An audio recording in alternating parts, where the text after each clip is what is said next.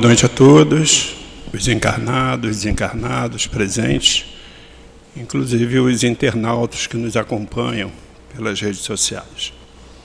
Hoje, com muita felicidade, mais uma quarta-feira, retorno à nossa reunião pública, que teve um intervalo apenas no fim de ano, né, no sábado passado. Então, retornamos com muita alegria, com muita satisfação, pedindo ao nosso Deus Pai que nos ilumine com seu amor, com sua compreensão, com a sua compaixão e que perdoe pelos erros cometidos e pelas nossas é, imperfeições. Pedimos também ao nosso querido Mestre Jesus, como ele disse, quando duas ou mais pessoas estiverem reunidas em seu nome, ele estará presente. Portanto, não temos a menor dúvida da presença dele nesta nossa casa, essa casa de amor, o Centro Espírito Altivo Panfiro. Então, que todos possam ter um ano de 2023 com muita satisfação, esquecendo as questões é, políticas ou qualquer outra questão que possa nos trazer desavenças, vamos nos mirar em Jesus, que por tudo aquilo que passou, ele seguiu em frente e ele em nenhum momento fracassou ou fraquejou. Ele esteve sempre muito firme, assim como todos nós devemos, na nossa vida, seguir a nossa estrada, sempre iluminada pelo nosso querido Mestre Jesus. É, pedimos a, a gentileza àqueles que, porventura, estejam com o celular ligado, que possa ou desligá-lo ou colocá-lo em modo vibracol para evitar a possibilidade de, no decorrer da reunião, que haja algum toque e dispersar né, a atenção, é, fugindo, inclusive, a atenção do nosso querido palestrante. O tema de hoje é o Evangelho segundo o Espiritismo, no capítulo 11, no item 15. A abertura será feita é, pelo livro Caminho, Verdade e Vida, na lição 96. É, lembrando também a todos que nós continuamos muito é, da ajuda de todos, aqueles que frequentam a casa ou aqueles internautas que também nos ajudam na realização da nossa obra social, na, na possibilidade de ajudarmos aos menos favorecidos, né, com as cestas básicas, com qualquer alimento não perecível é, que possa ser doado para casa, será sempre muito bem-vindo, tanto quanto é, roupas, agasalhos, enfim, tudo aquilo que nós necessitamos para o nosso dia a dia, é, os nossos assistidos também necessitam. Convida os estudos retornam, né? inclusive no dia 10 já estamos até pedindo para quem quiser já se inscrever para o Livro dos Espíritos, que possa dar o nome para o Tiago do Som, e já, se, já vai iniciar. Assim como todos os demais cursos. É sempre extremamente importante não apenas nós virmos às reuniões públicas, mas participarmos da doutrina espírita. A doutrina espírita não está reservada apenas à reunião pública né? mas sim ao estudo dela, a compreensão, o porquê de estarmos aqui, para onde pretendemos ir Ou seja, isso nós só vamos saber através do estudo. Né? Então, nós vamos realizar o estudo de, do Pentateuco, todos os livros do nosso querido é, codificador, Allan Kardec, e temos também de estudos sobre Chico Xavier e tantos outros. Então, sejam todos convidados a vir participar. Quem fará a, a explanação hoje é o nosso irmão Ricardo, já é, frequentador da casa, é sempre um prazer tê-lo aqui, Ricardo. Na hora da, dos passes, a sustentação será feita pela nossa irmã Sandra Ferreira.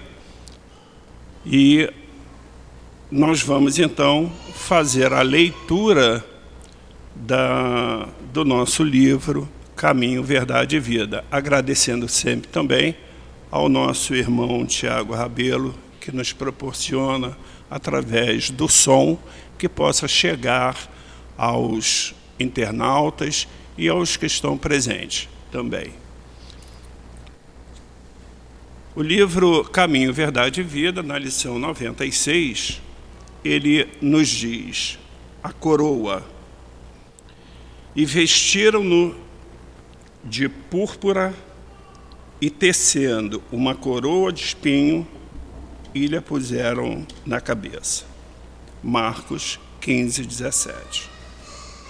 Quase incrível o grau de vigilância da maioria dos discípulos do Evangelho na atualidade, ansiosos pela coroa do triunfos mundanos. Desde longo tempo, as igrejas do cristianismo deturpado se comprazem nos grandes espetáculos, com enormes demonstrações de força política.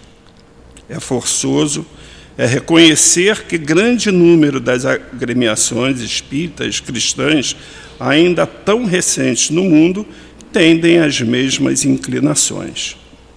Individualmente, os prosélitos pretendem o bem-estar, o caminho sem obstáculos, as considerações honrosas do mundo, o respeito de todos, o fiel reconhecimento dos elevados princípios que esposaram na vida por parte dos estranhos.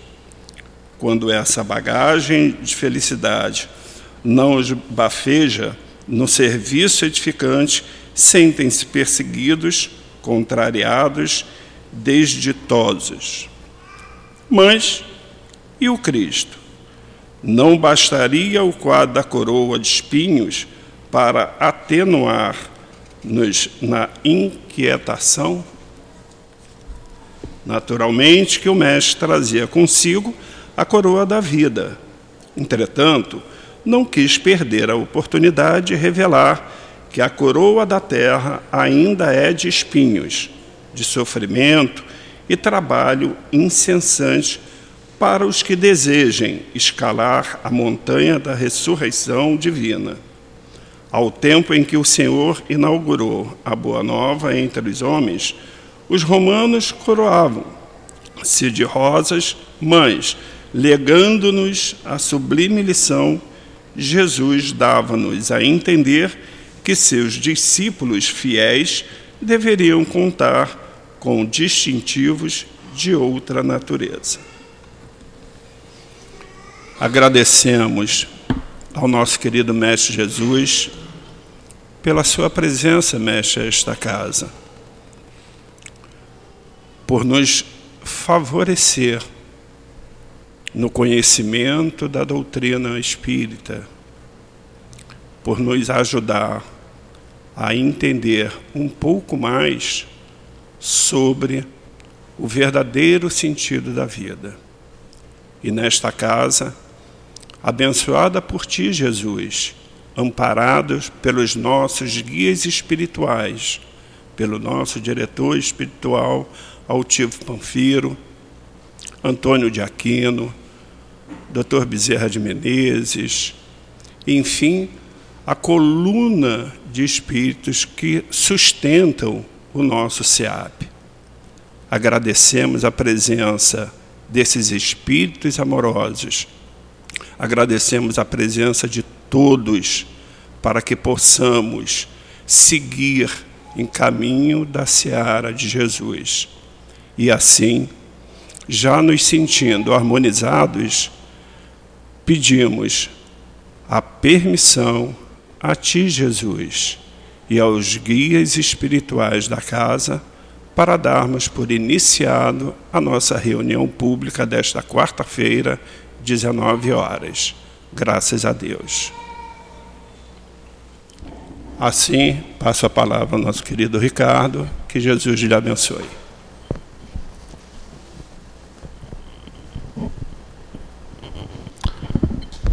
Boa noite a todos. Que a paz do Mestre Jesus possa permanecer em nossos corações, que Ele possa nos amparar, que Ele possa nos sustentar em mais uma noite de estudos e mais uma noite de reflexão. Nosso tema de hoje Aliás, antes de mais nada, agradeço mais uma vez aqui a, a oportunidade de estar aqui no CEAP, né? E, claro, desejar a todos um feliz 2023, um ano de paz, saúde, né, para todos nós. Nosso tema de hoje está no Evangelho segundo o Espiritismo, no capítulo 11, item 15. E é um assunto, de certa forma, sensível. Por que sensível? Porque fala de amor.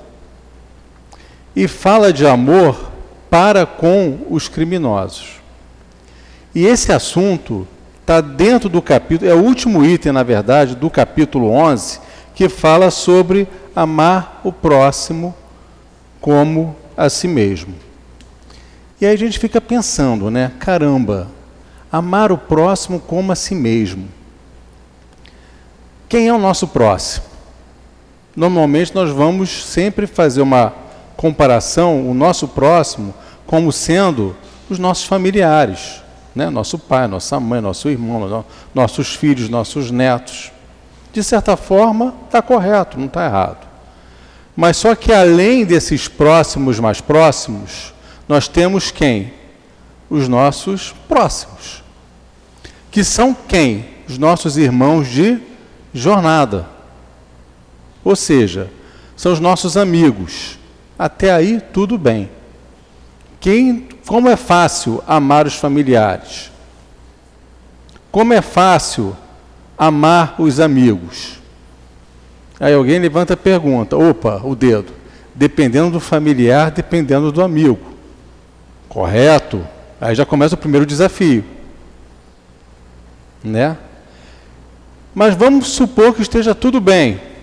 Ou seja, vamos supor que nós não tenhamos nenhuma desavença com nenhum familiar, nenhum ponto assim de conflito com nenhum familiar, com nenhum amigo. Ok. Quem mais que está nesse contexto? Quem eventualmente faz algum mal a gente? São os nossos inimigos, que inclusive é o próximo capítulo do, do, do, do estudo do, do Evangelho. Amar o inimigo. E aí a gente coça a cabeça, né? Caramba, como é que eu vou amar o meu inimigo? Jesus fala isso para a gente, que nós devemos amar os nossos inimigos. Quem são os nossos inimigos? Qualquer pessoa que eventualmente nos fez algum mal ou que esteja fazendo algum tipo de mal. Jesus fala: ame-os. De que forma? Perdoe-os. É difícil? Muito difícil. Por que, que é difícil? Porque nós, espíritos imortais que somos, que estamos aqui reencarnados nesse planeta chamado Terra, que é o segundo planeta da escala de evolução dos mundos, passando por uma do mundo de provas e expiação para o mundo de regeneração. Som, ainda é habitado por criaturas que estão ainda mais propensas para o mal do que para o bem. Certamente chegará um dia que todos estarão propensos ao bem. Só que no momento, o planeta Terra, o planeta que é considerado ainda um planeta de provas de expiação, ele é habitado por criaturas aonde estão mais propensas para o mal do que para o bem. Logo, somos ainda o que? Crianças espirituais. Estamos ainda desenvolvendo o, o, o que? É, é, é, querendo desenvolver o nosso lado moral, que é pouco desenvolvido. Somos intelectualmente bem desenvolvidos, sem dúvida alguma. Agora, moralmente, ainda estamos buscando ainda esse desenvolvimento. Por isso que quando a gente fala que nós amamos nosso amigo, aquele amigo do peito, nossa, eu te amo. E é verdade, a gente ama ele. Né? O nosso, nosso familiar, que a gente se dá bem com esse familiar, a gente ama ele. E aquele familiar que a gente não se dá bem, precisamos desenvolver determinados valores, determinadas condições, para que nós possamos amar esses familiares, amar também aqueles amigos que eventualmente nos fez algum mal e os chamados inimigos. E aí, Kardec, o Evangelho segundo o Espiritismo não é muito de perguntas e respostas. Normalmente que o livro que segue essa metodologia é o livro dos Espíritos. Né? Mas aqui Kardec faz uma pergunta à espiritualidade, que é justamente essa: um homem se acha em perigo de morte. Para o salvar, outro tem que expor a vida por ele. Sabe-se, porém, que aquele homem é um malfeitor e que, se escapar, poderá cometer novos crimes. Apesar disso, o outro deve arriscar-se para o salvar? Olha só. Olha o tipo de pergunta que é colocado. Por isso que eu falei, é sensível. Porque se nós fizermos essa pergunta na sociedade, provavelmente a resposta vai ser qual? Não, tem que tem que salvar não. Deixa, deixa morrer. Provavelmente a resposta seja essa. Se vocês quiserem, podem fazer um teste ao longo da semana, perguntando para um ou para outro, para ver que resposta vocês vão ter. Mas se nós pensarmos sobre isso tudo que a gente está falando aqui, nós precisamos levar em consideração que, perante a lei de Deus, que é a lei maior, Deus quer que nós nos amemos. Jesus também quer que nós nos amemos. E esse amor é muito maior do que a gente possa imaginar. Nós ainda não temos a maturidade para compreendermos o que é o amor. Não temos essa maturidade ainda. Talvez se perguntarmos para um ou para outro o que é o amor, vou assim, eu amo minha esposa, eu amo meu marido, eu amo minha namorada. Mas não é esse amor. O amor é muito maior. O amor também é muito maior do que o amor entre familiares. É um amor entre irmãos de jornada irmãos que estão reencarnados e que estão também o quê? Desencarnados. A pergunta 866 do Livro dos Espíritos, ela pergunta o seguinte: o que é a caridade? E lá está escrito: benevolência, indulgência e perdão. É o nosso SOS. É o BIP. Benevolência, indulgência e perdão. Então nós precisamos ser criaturas altamente o que? Benevolentes, ou seja, que nós possamos estar sempre praticando o bem. De que forma? Exercitando. Precisamos da casa espírita para praticar o bem? Não necessariamente. A casa espírita vai ajudar, e muito. Mas o laboratório está lá fora. É a nossa ida ao supermercado, a nossa ida à farmácia, a nossa lida com os demais irmãos que nem sempre vão ter a mesma paciência para conosco. A indulgência também, de nós sermos gentis, de nós sempre nos colocarmos no lugar do outro. E também perdoarmos, e nos auto-perdoarmos também. Então, através da prática da benevolência, da indulgência e do perdão, nós vamos nos melhorando nós vamos quebrando um pouco essa casca que muitos de nós ainda possuímos, essa casca, para que nós possamos até nos conhecer mais e nos tornarmos pessoas melhores. O convite de Jesus para cada um de nós é esse. Eu quero, eu, Jesus, olha só quem, quem sou eu, né? Mas só um exemplo. Eu, Jesus, quero que você se torne uma pessoa melhor. Então, que, tal nós pensarmos da seguinte forma: a cada dia, como que eu posso me tornar hoje uma pessoa melhor? Vamos fazer um exercício. A partir de amanhã, hoje o dia está terminando, são sete horas da noite. Mas a partir de amanhã, vamos acordar, fazer a nossa prece matinal e pensar como que eu posso me tornar uma pessoa melhor.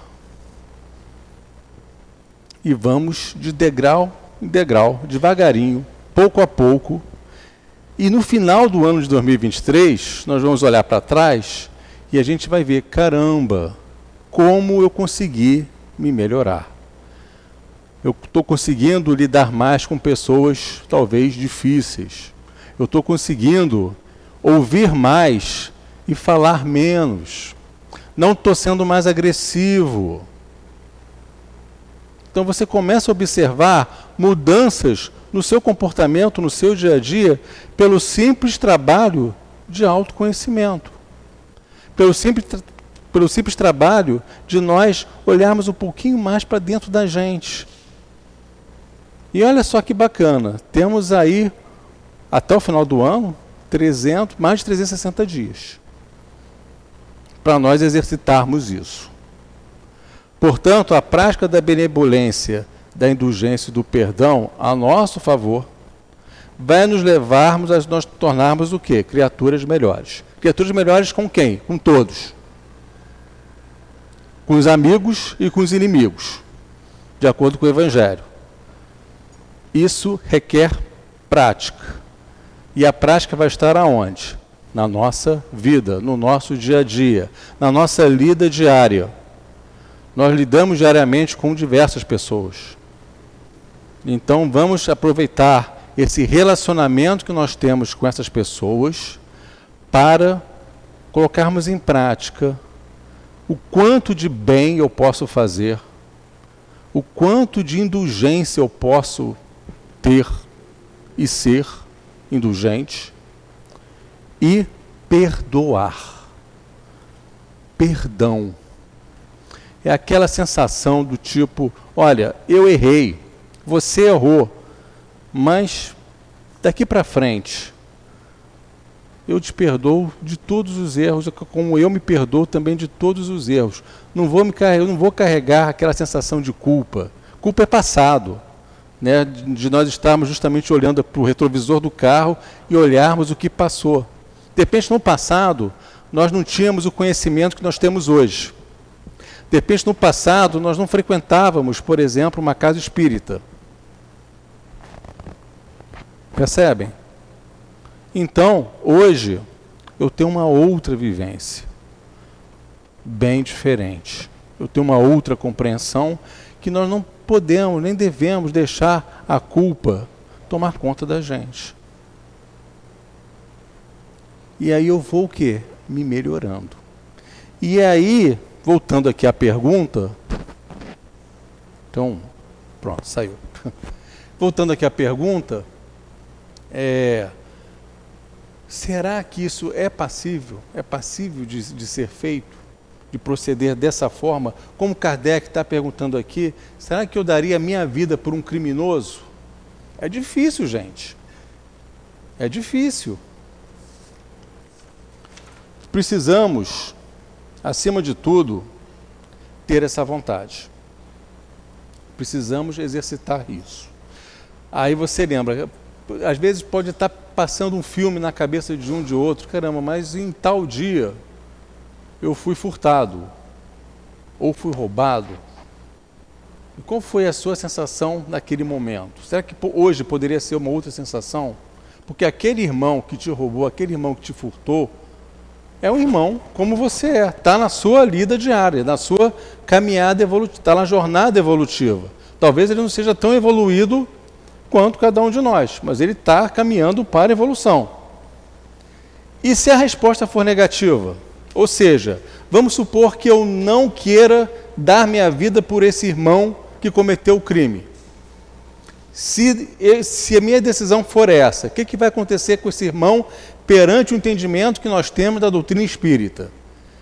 Ele vai continuar o que? Ele vai morrer, vai desencarnar, vai retornar à parte espiritual. Retornando à parte espiritual, ele vai, ele vai retornar em outras condições piores. Um determinado momento ele vai reencarnar e sabe-se lá com que, em que condições. Salvo também o período que ele estiver no plano espiritual, que ele pode inclusive obsidiar né, alguns irmãos, alguns espíritos. Então, o que, que os, os espíritos responderam em relação a esse questionamento, a esse posicionamento, a essa pergunta?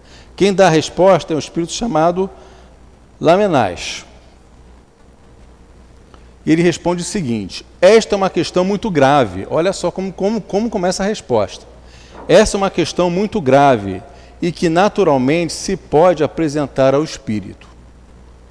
Responderei de acordo com o meu adiantamento, adiantamento moral. Aí percebe a humildade desse espírito. Né? Responderei de acordo com o meu adiantamento moral. Já que se trata de saber se deve expor a vida, mesmo por um malfeitor. O devotamento é cego, socorre-se o inimigo. Deve-se, portanto, socorrer o inimigo da sociedade, numa palavra, a um malfeitor. Julgais que é somente a morte que se arranca esse infeliz? É, talvez, a toda a sua vida passada. Imaginai que nos rápidos instantes que lhe arrebata os derradeiros minutos da vida, o homem perdido volta ao seu passado, ou que antes este se ergue diante dele. A morte talvez lhe chegue cedo, demais. A reencarnação poderá ser terrível. Lançai-vos, então, ó homens, vós a quem a ciência e o espírito esclareceu, lançai-vos, arrancai-o a sua danação, e talvez esse homem que teria morrido a blasfemar se lançará aos nossos aos vossos braços. Todavia, não deveis indagar se o fará ou não, socorrei-o, ou seja, faça, socorre. Porque salvando, obedeceis a, a essa voz do coração, que vos diz: Pode salvá-lo? Salva-o. É o nosso irmão de jornada. É o nosso irmão de caminhada. É um espírito como nós. Porém, está no momento evolutivo dele. Mas é o nosso irmão. É esse sentimento que esse espírito, que a espiritualidade, de uma forma geral, quer passar para a gente que nós não devemos alimentar raiva, ódio, desejo de vingança a quem quer que seja, ainda que seja um criminoso, como é o caso. Mas nós não devemos alimentar esse desejo de raiva, de ódio, de vingança, porque isso só nos faz mal. Quem é o primeiro a sentir isso? É o outro? É a gente. Quando a gente sente raiva de uma pessoa que fez alguma coisa, que te chateou, que é, é, uma pessoa às vezes arrogante, ignorante, né, que falou algumas coisas para você que você não gostou, você não sente raiva? Não dá vontade de responder na hora, devolver com a mesma moeda? Para quê? É isso que ele está falando. São esses espíritos que estão ao nosso redor. Que nós devemos realmente ter o quê? Ser indulgente, ser benevolente, colocar no lugar dele. Isso é amor. Isso é amor. Até mesmo por um criminoso, que ele fala aqui. Continuando esse raciocínio, só para é, é, não parecer que pelo fato de eu expor a vida para um criminoso, a minha vida para um criminoso, eu posso estar cometendo suicídio, eu vou fazer uma emenda no capítulo 5 do Evangelho mesmo, no item 30, aonde é perguntado justamente sobre isso. Se um homem se expõe a um perigo iminente para salvar a vida de um de seus semelhantes, sabendo previamente que isso incumbirá, pode o seu ato ser considerado suicídio? E a resposta foi, dada por São Luís, desde que não haja intenção de buscar a morte, não há suicídio. Mães apenas devotamento e abnegação. E aí continua com a resposta. Ou seja, ele não está se suicidando pelo fato dele se arriscar a vida por uma pessoa, por uma pessoa até mesmo se for puro, pra, em relação a um criminoso. Não há, não é suicídio. Porque não é, não está configurado o quê? A intenção de se matar. Isso só para esclarecer alguns pontos que pode gerar alguma, alguma é, é, falta de interpretação em relação a esse ponto. Eu vou me arriscar para um criminoso, eu vou cometer suicídio. Não. Pelo contrário, porque eu não tenho a intenção de. Minha intenção é justamente outra, de ajudá-lo. Né? Mas vou arriscar a vida como eu posso vir a óbito ou não. Né? Vindo a óbito não é configurado como suicídio, só para esclarecer essa questão também. E nós não devemos julgar, gente, esse comportamento, esses comportamentos. Né? Não devemos julgar, porque o julgamento cabe a quem? A Deus. Nós não somos juízes. Nós não somos juízes. O julgamento cabe a Deus. E outra coisa muito importante que a doutrina nos ensina é cada um segundo as suas obras. A consciência de cada um. O que nós plantamos aqui, nós vamos colher, com certeza. Então, o que nós precisamos estar atentos. O que, que nós estamos plantando, né? Se nós estamos plantando amor, eu vou colher amor. Se eu estiver plantando raiva, eu vou colher raiva. É a ambiência que se cria na nossa psicosfera que nós vamos definindo o que de fato eu quero para perto de mim. Se eu, se eu começar a pensar em raiva, pensar em ódio, eu vou criar na minha psicosfera, psicosfera pensamentos de raiva e de ódio, vou atrair para mim aqueles espíritos que vibram na mesma densidade. E aí você começa a pensar: poxa, minha vida não está dando certo, minha vida está dando toda errada. Acho que eu vou procurar uma, uma casa espírita, que, que alguma coisa de errado está acontecendo. Por que será? A casa vai orientar, sem dúvida. Agora, você, através desse processo que nós falamos aqui inicialmente, de autoconhecimento, né, de nós realmente sairmos um pouco da caixa e nos olharmos um pouco, vamos verificar que, caramba, eu que estou produzindo isso tudo. Então eu preciso modificar a minha forma de pensar, a minha forma de falar, a minha forma de agir. Modificando isso, a minha forma de pensar, de falar e de agir, certamente a minha psicosfera vai ser alterada e certamente o meu relacionamento com as pessoas também vai ser mudado. Inclusive, eu vou passar a me relacionar com outras pessoas que eu jamais pensava anteriormente. Isso se chama transformação moral. Isso se chama um dia ser melhor do que o outro. E é isso que a doutrina nos passa de informação. De que forma que nós podemos, cada um de nós, individualmente, nos tornarmos melhores. Não existe receita de bolo. Não existe tempo também para isso. Nós podemos fazer isso é, a qualquer tempo, a qualquer instante. Isso que é legal. Porque o um novo dia é como se Deus, nosso Pai, nos entregasse para cada um de nós uma folha em branco para nós escrevermos a nossa história. E se nós escrevermos essa história errada, ele é tão bondoso, ele é tão amoroso, que o que, é que ele vai fazer no dia seguinte? Vai nos punir? Não, não vai nos punir. Ele vai novamente, vai entregar uma nova folha. É uma nova oportunidade que nós estamos tendo a cada dia para escrevermos uma nova história e, quem sabe, definirmos o nosso futuro. Olha só que bacana. E é o estudo da doutrina que nos mostra isso. É a vivência na doutrina, como Carlos falou inicialmente, que nos mostra isso. No dia a dia, um dia após o outro, devagar, ele vai nos mostrar.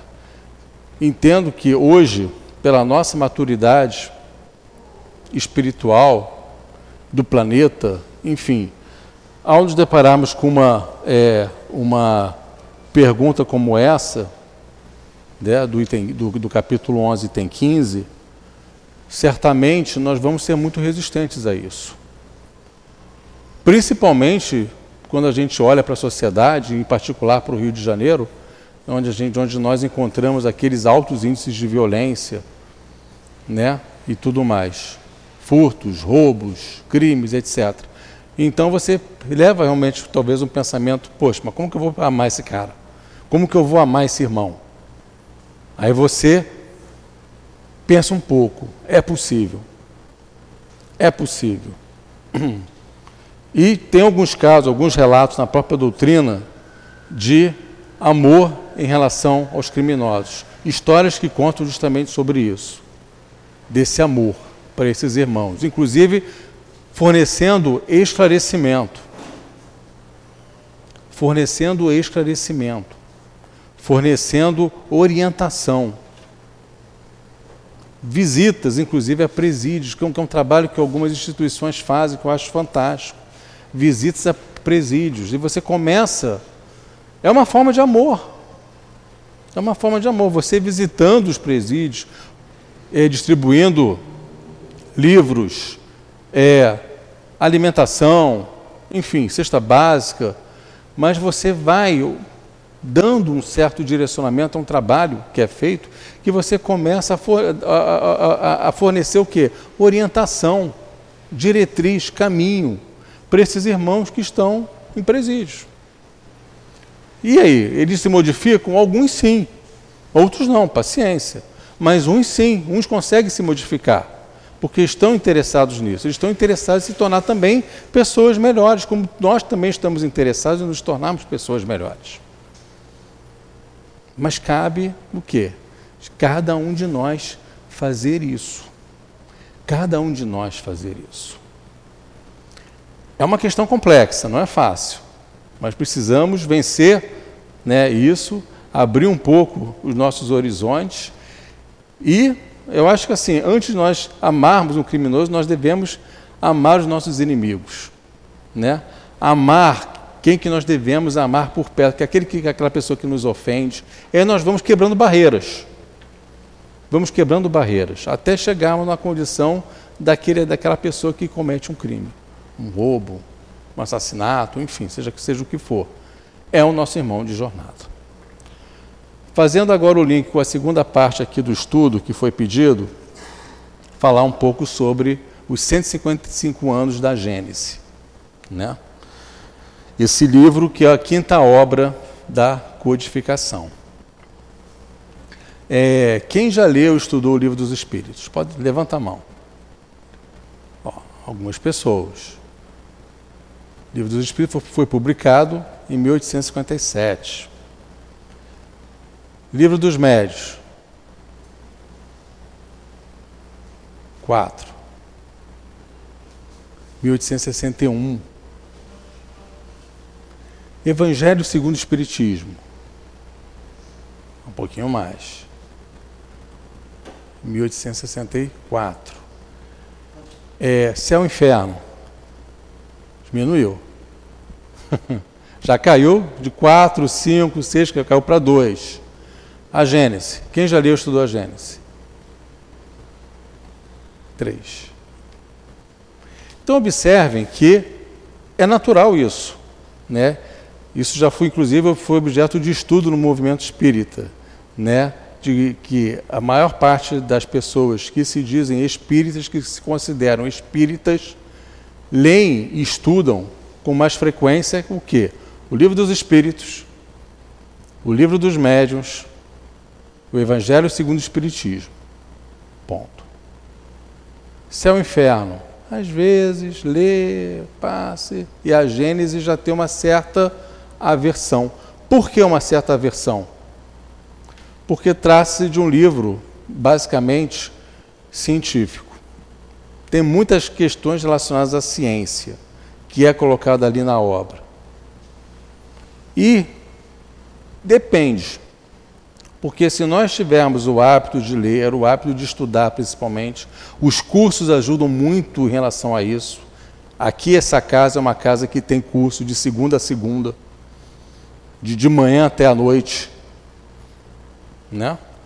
Então, o hábito do curso, o hábito do estudo, na medida que a gente vai estudando o livro dos Espíritos, o livro dos Médiuns, o Evangelho, céu e inferno, até chegar na Gênesis, nós vamos cultivando esse hábito, que é bem bacana, é bem legal, é bem salutar. E talvez aquela figura mística que muitos falam, olha, a Gênese, você esquece que você não vai entender nada. Muitas pessoas falam isso. Vamos quebrar isso. Vamos tentar. Vamos tentar.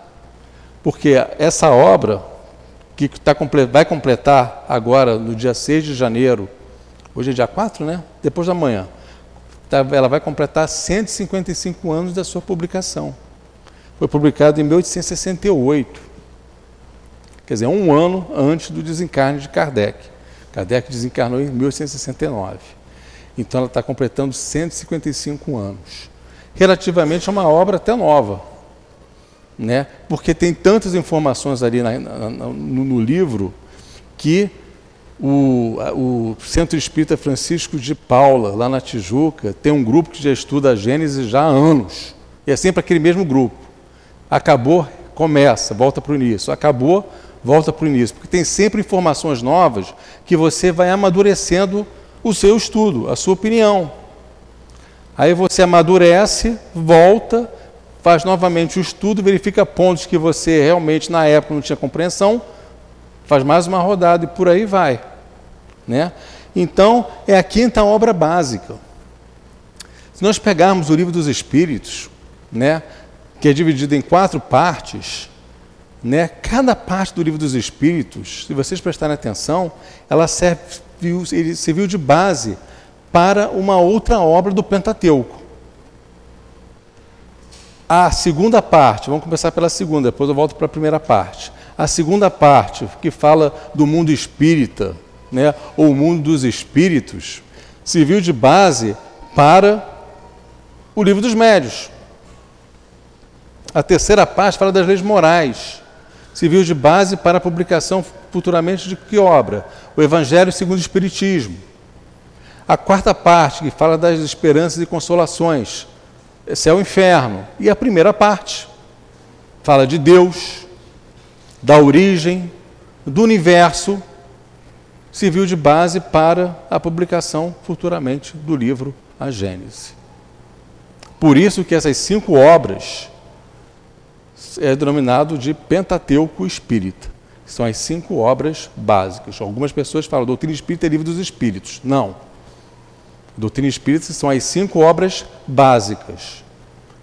E nós não devemos esquecer também as obras subsidiárias. Mas as cinco obras básicas são essas.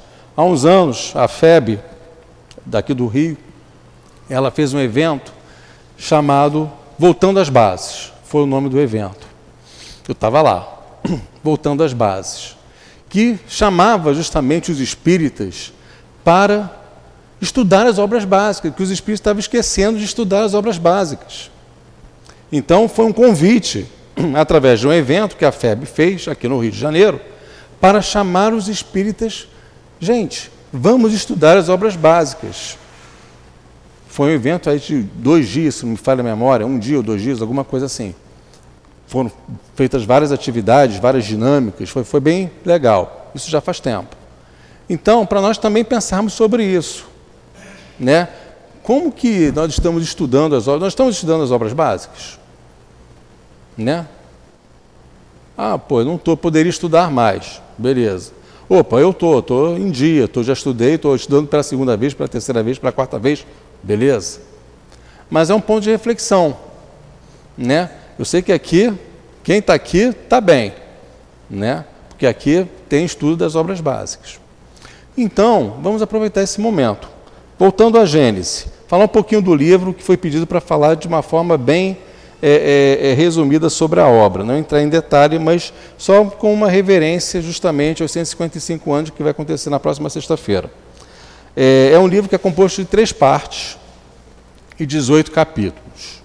Tá? São três partes, sendo que a primeira parte fala da origem da Terra, da gênese orgânica, espiritual e mosaica. Ou seja, a origem do planeta Terra, a origem do orbe, como tudo começou. Emmanuel também entra, tem, tem mais essas informações no livro Caminho da Luz, né? Psicografia de Chico pelo Espírito Emmanuel, bem legal também esse livro. Mas a Gênesis já trazia para a gente essas informações, esses conhecimentos, que mais tarde, na revista espírita, Kardec volta a esses mesmos questionamentos a respeito de tudo que estava escrito na Gênesis. E os espíritos, inclusive, complementaram todas as informações que estavam na Gênesis, dando mais informações, entrando mais em detalhe, que na época que a Gênesis foi publicada, não podia entrar em muito detalhe, porque a, o público, a população não tinha ainda o conhecimento, a maturidade necessária para a compreensão do que ele estava querendo dizer. Por isso que as pessoas acham que talvez a Gênesis como um bicho de sete cabeças. Na verdade, não é um bicho de sete cabeças. É apenas uma questão de maturidade de conhecimento. Que na revista espírita, mais tarde, entra em detalhe e esclarece algumas coisas que eventualmente podem ter ficado um pouco obscuras. Segunda parte da Gênesis Milagres de Jesus. Bem legal essa segunda parte. Milagres de Jesus e natureza dos fluidos, capítulo 14, especificamente. Né? Principalmente é, quem está estudando sobre mediunidade, sobre perispírito, leiam o capítulo 14 da Gênesis, que fala sobre os fluidos. É importante. Tem informações ali muito valiosas, muito importantes, que esclarecem muitas questões relacionadas à mediunidade. E a terceira parte, predições do Evangelho, né? os sinais dos tempos, a geração nova, período de transição. Né? Manuel Filomeno de Miranda tem aí uma coletânea aí de obras que fala de transição, transição planetária e por aí vai. Então, observe que isso já estava já predisposto lá atrás, em 1868, na Gênesis, é a terceira parte. Então, vamos, quem puder participar né, de alguns eventos que o movimento espírita vai proporcionar, né, eventos especificamente online. Eles sempre fazem isso, principalmente a FEB. O CERJ também faz muito isso. Eventos que falam sobre a obra, né, que, que vamos participar desses eventos, é importante. Que nós todos aqui somos do movimento espírita. Então é importante que nós possamos participar de, de, desses eventos, que nós possamos justamente é, é, entender um pouco mais sobre essas obras. Estudo, gente, o estudo das obras básicas é muito importante, é muito valioso. Não é só para conhecimento, não. O estudo, o estudo, ele serve, claro, traz conhecimento, sem dúvida. Mas além de conhecimento, ele nos proporciona o quê?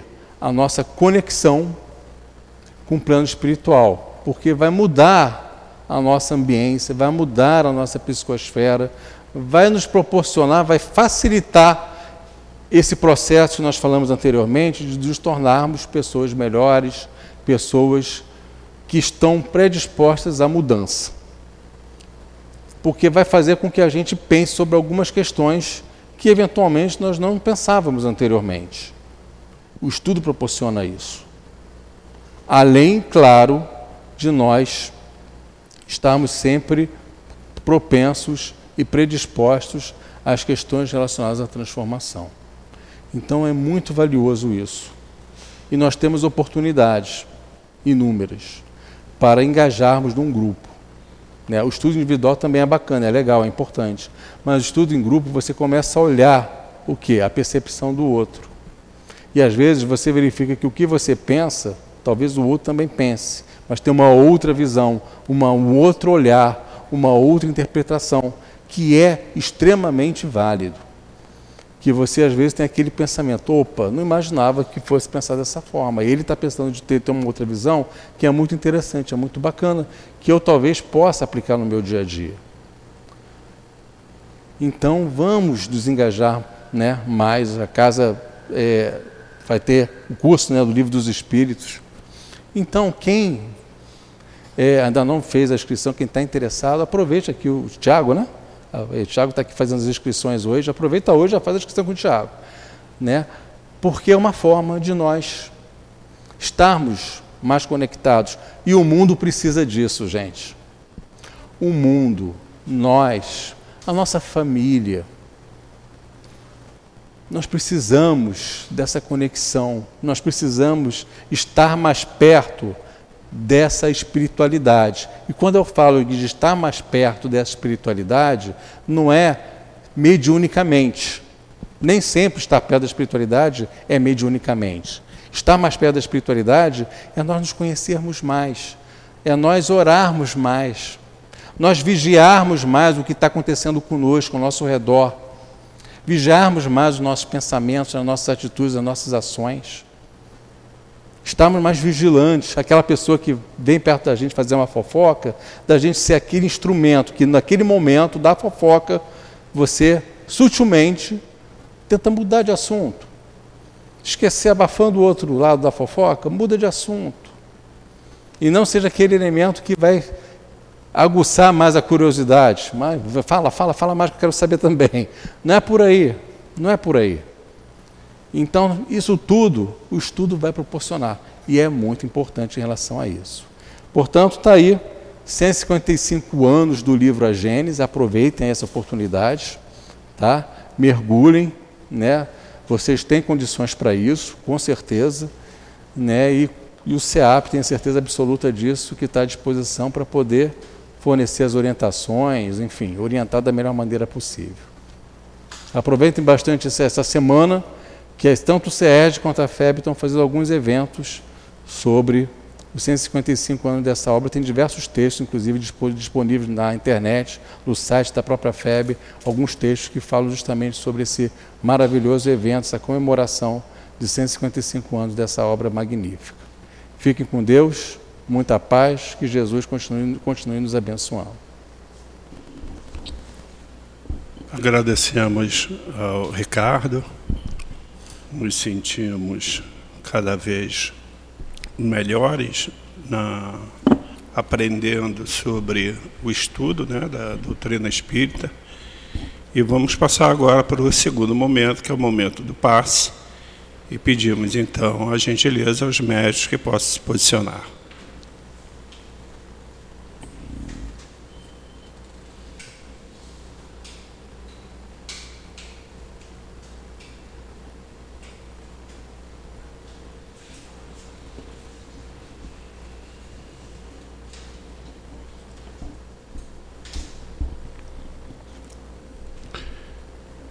Mestre querido, mais uma vez aqui estamos para lhe agradecer pela sua presença, mestre. Intuindo nossos médios, pedindo também a ajuda, participação dos nossos guias espirituais, Antônio de Aquino, doutor Bezerra de Menezes, Altivo Panfiro, enfim, a essa coluna de espírito que sustenta o nosso SEAB, para que, por intermédio da mão dos médios, eles possam transmitir os fluidos e energia que todos vieram buscar. Assim, com a sua permissão, Mestre Jesus, damos por iniciado o momento do passe. Graças a Deus. A coroa. Que coroa escolhemos?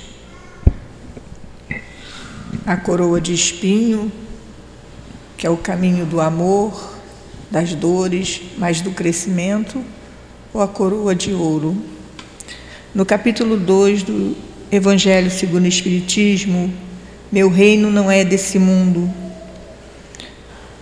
para se preparar um lugar no reino dos céus, é preciso abnegação, humildade, caridade, em toda a sua perfeita prática, a benevolência para todos. E não se pergunta o que fomos, qual a posição que ocupamos, mas o bem que fizemos, as lágrimas que enxugamos. Uma rainha de França. Essa mesma rainha escolheu na terra a coroa de ouro, trouxe sofrimento para outros e, para sua surpresa, quando chegou aos céus, encontrou acima dela, com luz, seus servos, que ela tanto humilhou e maltratou. Então, nós precisamos escolher a coroa de espinho. A coroa de espinho, Jesus a carregou com tanta humildade, com tanta abnegação e ainda pediu ao Pai que perdoasse a todos aqueles que estavam ali o crucificando, falando palavras ruins. Essa coroa de ouro geralmente nos leva ao caminho errado, ao caminho da perdição. Não que não podemos ter nossas riquezas, mas quando Deus nos deu riqueza, foi para dividirmos com os nossos irmãos menos afortunados, para a gente praticar a caridade, o amor, aprender a dividir, dividir tudo aquilo que ganhamos, porque nada na terra material é nosso.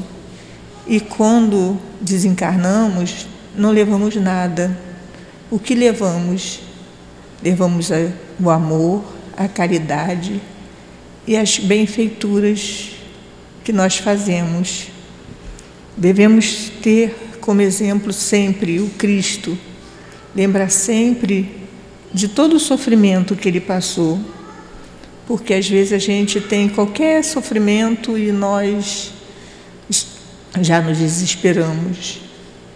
Vamos escolher o caminho do bem o Espiritismo, abraçar a causa com toda a força, com todo amor.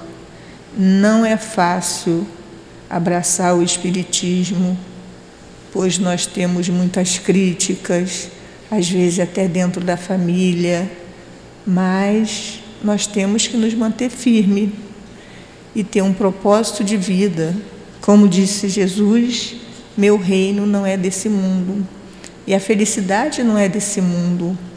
A terra é uma terra de sofrimentos. A nossa verdadeira vida é espiritual. Então é a que precisamos trabalhar, é a que precisamos desenvolver desenvolver esse amor, desenvolver essa abnegação, o perdão. É muito difícil o perdão né? Perdoar principalmente os inimigos, como é difícil. Às vezes dentro da família já não é fácil. Imagina o inimigo. Então, vamos estudar, estudar o espiritismo, estudar toda essa obra para o nosso crescimento, para a gente poder chegar do outro lado bem melhor do que saímos daqui para o nosso crescimento, não abandonar a causa, não tremer na base. Uma vez eu ouvi uma palestra e o palestrante falou que o Espiritismo não é para os fracos, é só para quem aguenta. Jesus, seus discípulos, todos sofreram muitas pressões e agora desfrutam de uma luz intensa um amor intenso por nós e estão sempre nos guardando. Seguimos os exemplos. Todos fiquem em paz. Graças a Deus. Graças ao nosso Mestre Jesus por nos amparar, nos proteger, nos abençoar. Chegando ao final de mais uma reunião pública queremos agradecer também aos guias espirituais desta casa, essa casa de amor, que completou quatro anos de vida e que esperamos que possa ser para toda a nossa vida a nossa casa, se não a primeira, mas a nossa segunda casa. A primeira é o nosso lar. E aqui não deixa também de ser o nosso lar, porque é um lugar onde nos sentimos perfeitamente amparados por essa espiritualidade, por Jesus, pelo nosso Deus. Então, agradecidos que somos por estarmos harmonizados, por termos recebido os fluidos e energias que viemos buscar, nós pedimos a Jesus e a esses espíritos amigos que no retorno aos nossos lares que possam nos acompanhar, nos abençoar e nos proteger de qualquer possível mal. Assim, Mestre Jesus, em seu nome, em nome de Deus, em nome de todos os guias espirituais, em nome do amor e acima de tudo, em nome desse amor do nosso Deus Pai, pedimos a devida permissão para darmos por encerrado a reunião pública desta quarta-feira, 19 horas. Graças a Deus.